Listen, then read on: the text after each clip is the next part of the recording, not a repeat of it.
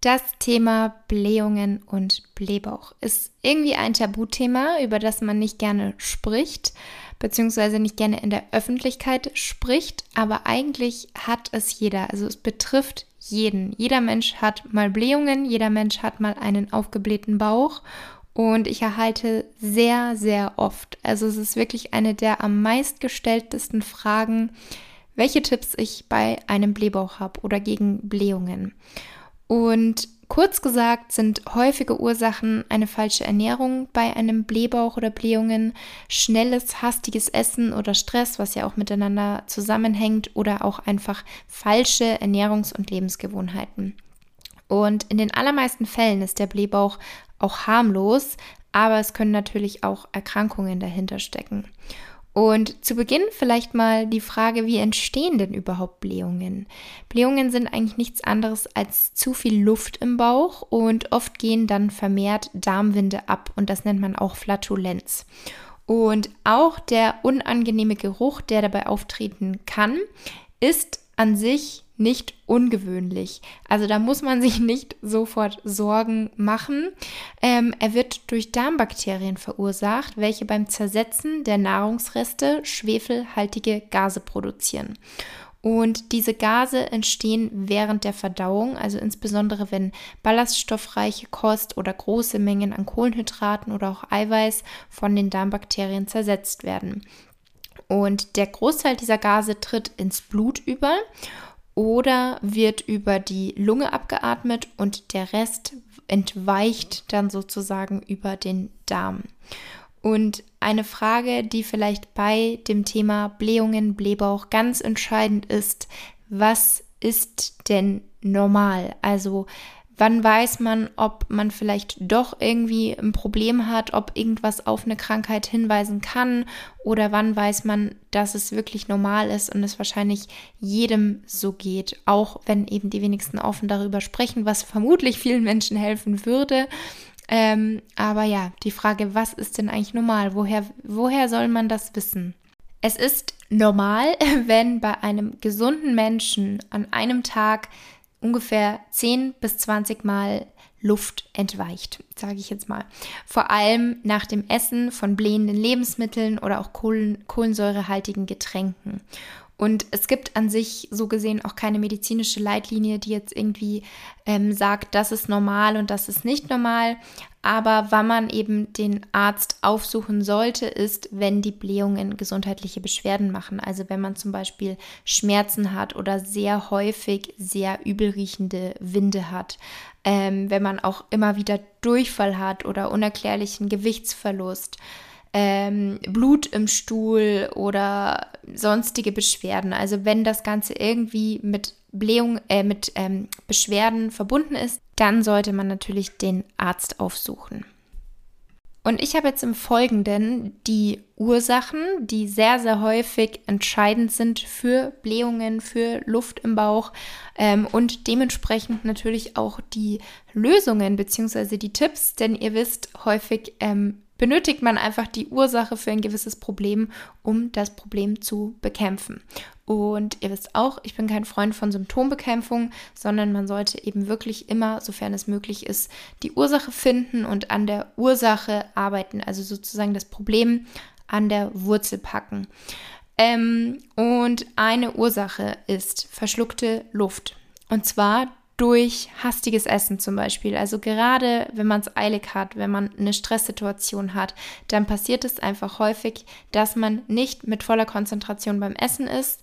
Man isst total schnell und hastig und nur so nebenbei und man verschluckt halt dabei Luft. Ähm, oder auch beim Kaugummi kauen oder trinken mit Strohhalm. Da kann es auch passieren, dass man einfach Luft verschluckt. Und das ist dann die Ursache dafür, dass man Luft im Bauch hat. Und was in der, ähm, in dem Zusammenhang auch vielleicht ganz wichtig ist oder eine kleine Anregung sein kann, ähm, atmest du wirklich richtig?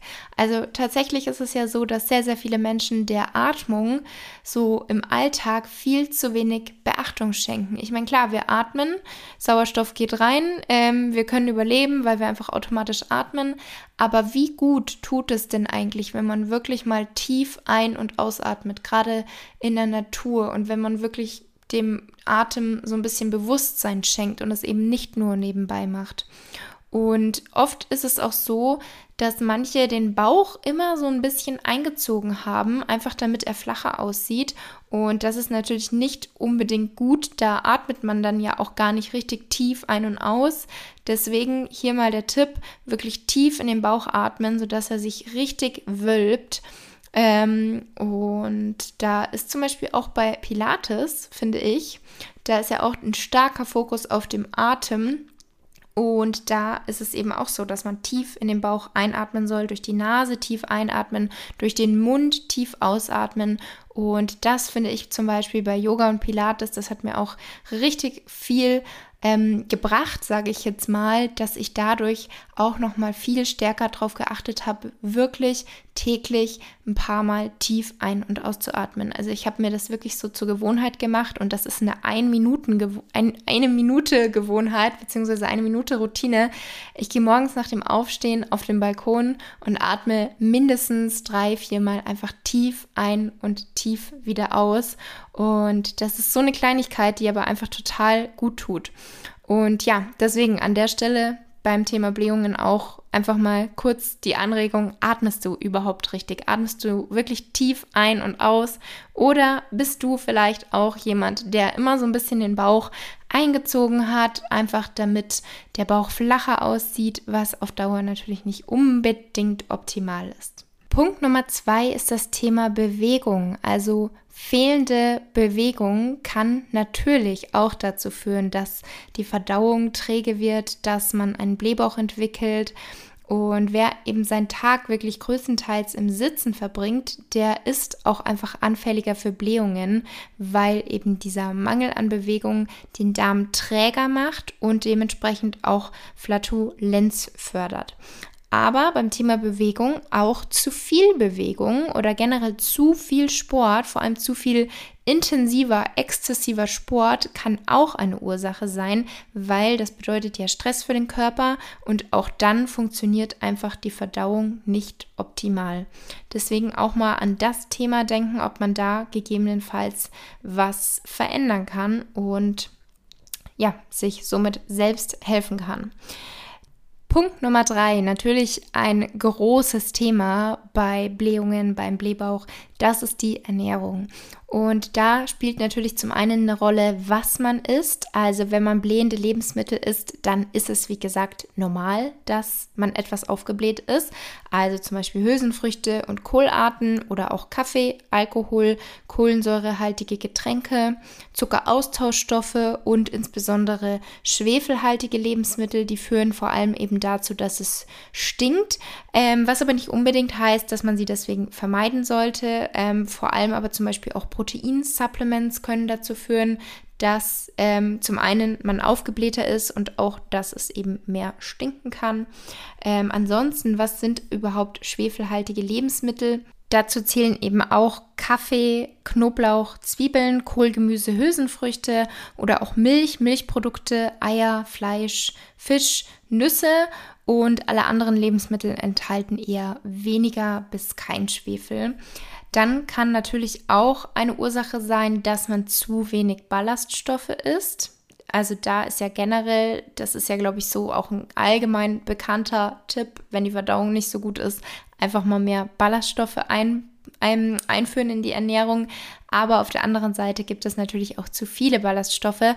Und hier ist vor allem Vorsicht geboten, wenn man eben es noch nicht gewohnt ist. Also wenn man noch kaum Ballaststoffe in Ernährung hat und man sagt, hey, ich möchte meine Ernährung umstellen und auch Ballaststoffe einbauen und dann isst man auf einmal am Tag ein halbes Vollkornbrot und Vollkornnudeln und Hülsenfrüchte und ganz viel grünes Blattgemüse, dann ist das Ganze eben zu schnell zu ballaststoffreich ähm, und die Verdauung ist damit dann überfordert. Deswegen Schritt für Schritt einführen und in kleineren Mengen, damit die Verdauung da eben auch mitkommt und ihr nicht am Anfang irgendwie große Probleme habt und dann vielleicht sogar sagt, oh, die Ballaststoffe, ich vertrage die nicht, die sind nicht gut, sondern wichtig ist wirklich, die einfach Schritt für Schritt einzuführen und die Verdauung daran zu gewöhnen. Und jetzt habe ich es gerade schon gesagt, was sind denn eigentlich Ballaststoffe? Also Vollkornprodukte, in Hülsenfrüchten sind unglaublich viele wertvolle Ballaststoffe, in Nüssen, in Samen, in Kernen, in Obst, in Gemüse, eigentlich in allen pflanzlichen Lebensmitteln und in tierischen Lebensmitteln sind keine Ballaststoffe enthalten. So einfach kann man sich das eigentlich merken. Ähm, was auch beim Thema Ernährung ein Punkt ist, worauf man vielleicht mal achten kann, ist das Thema Rohkost. Und da ist wirklich so der Tipp, lieber gekocht statt roh. Natürlich muss man das Gemüse nicht tot kochen, sage ich jetzt mal, sondern eben schonend zubereiten. Aber rohes Obst und Gemüse enthält eben Säuren und Fasern und andere Stoffe, die zu Gärungsprozessen und Blähungen führen können. Ist natürlich individuell, ist nicht bei jedem so. Manche vertragen Rohkost auch super, aber wer eben Probleme hat, da einfach mal drauf achten. Und gegartes Gemüse ist eben bekömmlicher, weil die pflanzlichen Zellstrukturen hier aufgebrochen werden und die Arbeit der Verdauungsorgane wird dementsprechend auch einfach erleichtert. Und gerade abends sollte man vielleicht Rohkost meiden. Dann auch ganz wichtig, genereller Tipp, ausreichend trinken.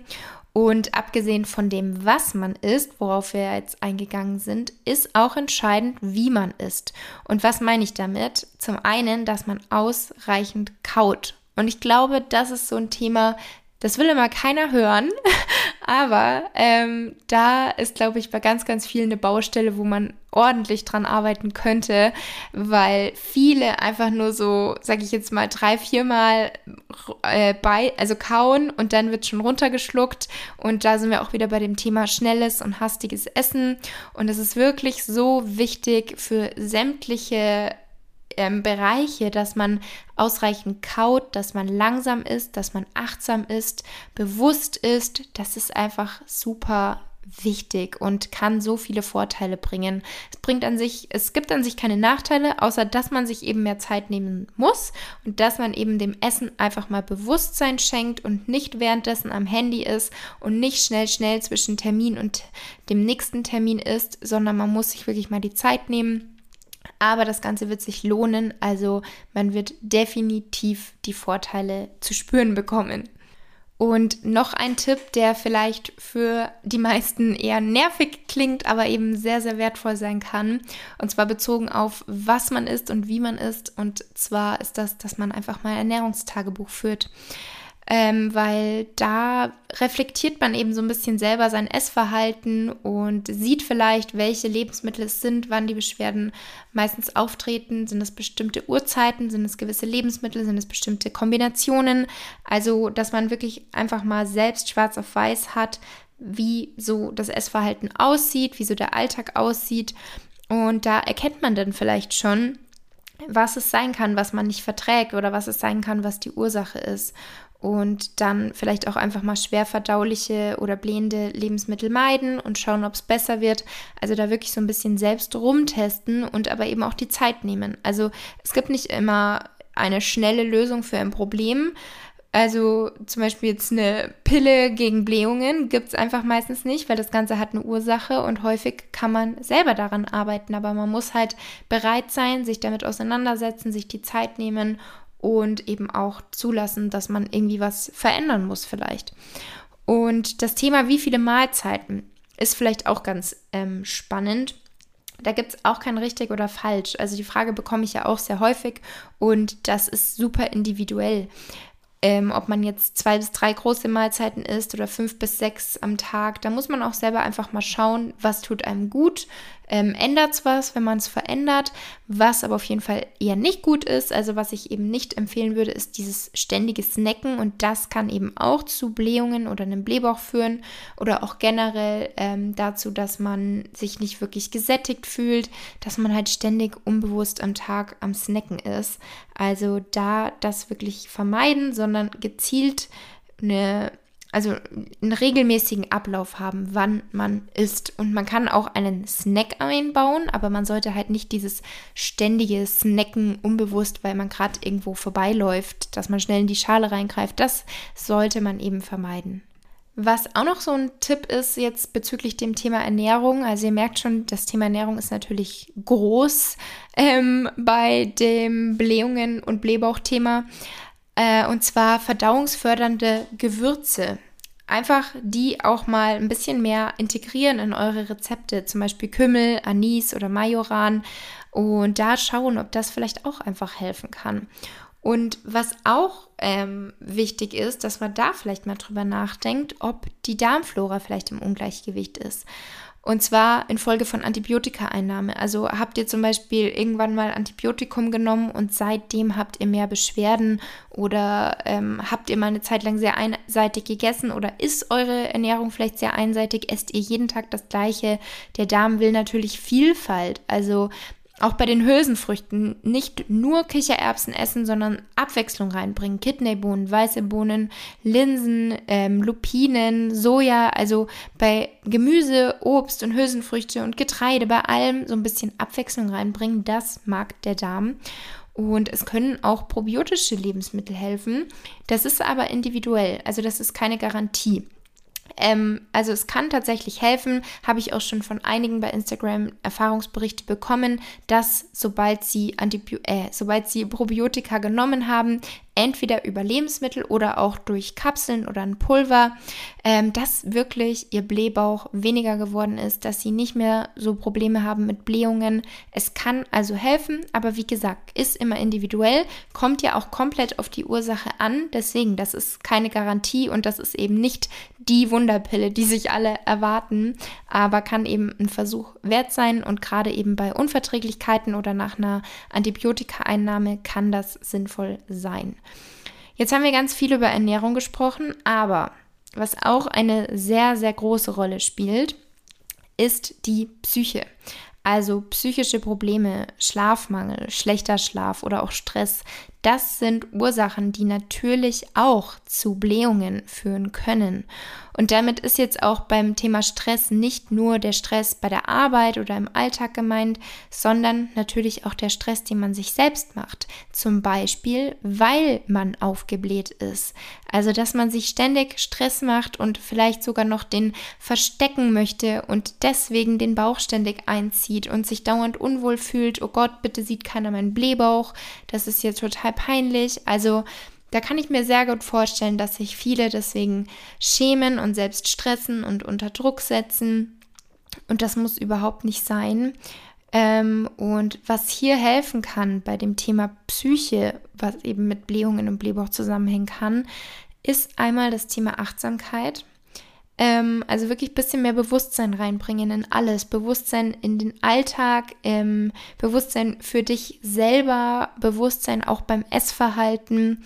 Ähm, dann einfach weniger Stress, also versuchen, den Stress zu reduzieren oder besser damit umzugehen, je nachdem, aus welchem Bereich der Stress vielleicht auch kommt bei dir. Was da eben auch natürlich sehr, sehr wertvoll ist, ist Meditieren. Wirklich einfach dem Ganzen mal eine Chance geben. Ich weiß es von mir selbst. Ich dachte damals, Meditation ist nichts für mich, ich kann doch nicht einfach nur da sitzen und nichts machen und am besten noch Om machen. So habe ich es mir vorgestellt, sage ich ganz ehrlich. Und mittlerweile finde ich Meditation ein richtig wertvolles und sinnvolles Tool, was eigentlich jeder machen sollte oder jeder mal für sich ausprobieren sollte. Und ich muss auch selber sagen, ich möchte es eigentlich noch viel öfter machen. Also ich muss selber noch daran arbeiten, es wirklich für mich in den Alltag zu integrieren und vielleicht als feste Routine zu etablieren. Ähm, ja, von daher mein Appell an euch, wirklich traut euch mal an Meditation ran. Ähm, oder eben auch, was kann auch helfen, Bewegung an der frischen Luft. Also wirklich einfach mal ein schöner Spaziergang oder auch im Wald einfach mal hinsetzen und da tief ein- und ausatmen und so ein bisschen entstressen. Und dann kommen wir jetzt noch zu einem letzten Thema, beziehungsweise eine letzte Ursache, die eben uns Frauen natürlich vor allem betrifft, und zwar ist das hormonell. Also zunächst mal ist es so, liebe Mädels, dass unsere Gebärmutter neben dem Darm liegt. Und während wir unsere Periode haben, baut sich unsere Gebärmutter langsam auf. Also das heißt, sie wird dicker. Und dadurch kann es sein, dass sie auf den Dickdarm drückt, bis sich die Schlau Schleimhaut wieder absondert. Also bis wir unsere Periode bekommen. Und das kann eben einen Blähbauch verursachen, gerade eben bevor man seine Periode bekommt. Und noch eine weitere mögliche Ursache ist, dass wir während der zweiten Zyklushälfte vermehrt Progesteron bilden. Und dieses ist eben dafür verantwortlich, die Gebärmutterschleimhaut aufzubauen. Ähm, um sie eben für eine mögliche Schwangerschaft vorzubereiten. Und unser Magen-Darm-Trakt wird dadurch ein bisschen träge. Es kann also zu Verstopfung oder zu Blähungen kommen. Und während der Periode sinkt die Progesteronkonzentration dann wieder und unsere Dauung wird dann dementsprechend in Schwung gebracht und das kann auch zu Durchfall führen. Und es kommt auch häufig vor, dass Frauen während des Eisprungs unter Blähungen leiden. Und das ist aufgrund des Anstiegs von Östrogen. Und auch in einer Schwangerschaft ist es so, dass Blähungen keine Seltenheit sind, weil der Körper der werdenden Mutter eben auch das Hormon Progesteron ähm, produziert. Und das entspannt das Muskelgewebe von Organen inklusive auch der Muskulatur in, im Magen-Darm-Trakt und damit verlangsamt sich eben die Verdauung und es kann leichter zu Blähungen kommen. Und das finde ich zum Beispiel auch sehr wichtig und sehr hilfreich, dass man auch da die Zusammenhänge der Frau mit dem Zyklus und den Hormonen, dass man das einfach so ein bisschen versteht, weil ich finde, dann ist es zum Beispiel auch einfacher, es zu akzeptieren und zu wissen, okay, es geht sehr, sehr vielen Frauen so, zum Beispiel vor der Periode, da ist man nicht alleine damit, sondern es geht wirklich vielen Frauen so. Und seid auch dankbar darüber, dass euer Körper so funktioniert. Seid auch dankbar darüber, dass ihr die Periode habt, sofern ihr sie eben regelmäßig habt. Ähm, das ist ein Signal des Körpers, dass alles stimmt, dass ihr gesund seid. Also seht das auch positiv. Akzeptiert das so, wie es ist. Genau, und zusammenfassend, was hilft bei Blähungen? Ursache erkennen und behandeln. Und was natürlich auch helfen kann, wenn die Blähungen eben schon da sind, Wärme, eine Bauchmassage, Entspannungsübungen, ähm, Stress vermeiden, einfach wirklich mal sich Ruhe, mach, Ruhe nehmen, Tee trinken und eben auch verdauungsfördernde Gewürze einfach mal einsetzen. Und zuletzt können natürlich aber auch ernsthafte Erkrankungen dahinterstehen. Und wie ich schon zu Beginn gesagt habe, wenn die Blähungen eben mit Beschwerden auch verbunden sind, dann sollte man vielleicht den Arzt mal aufsuchen und alles abklären lassen. Ähm, es können zum Beispiel Nahrungsmittelunverträglichkeiten ähm, dahinter stecken. Es kann auch eine Funktionsstörung der Bauchspeicheldrüse dahinter stecken, ein Darmverschluss, Darmkrebs, Leberzirrhose. Aber wie gesagt, es gibt oftmals auch einfache Ursachen, woran es liegt. Häufig ist es wirklich, kann ich aus Erfahrung sagen, dieses nicht bewusst essen, nicht Zeit nehmen, sondern einfach unter Stress essen, nicht genug kauen. Und ja, ansonsten habe ich euch ja auch einige ähm, Gedankenanstöße und Tipps mitgegeben und hoffe, die Episode hat euch gefallen und hoffe, dass vielleicht der ein oder andere unter euch, der häufig unter einem Blähbauch oder unter Blähungen leidet, vielleicht ein paar Tipps für sich mitnehmen konnte und das jetzt austestet und vielleicht wird es besser. Also wie immer, ich freue mich riesig, wenn ihr mir Feedback schreibt bei Instagram. Und natürlich auch, wenn ihr meinen Podcast bewerten möchtet, sofern ihr ihn regelmäßig hört, sofern euch die Episoden gefallen, da würde ich mich riesig drüber freuen. Und ich wünsche euch jetzt noch eine wunderschöne Woche und wir hören uns nächsten Montag wieder.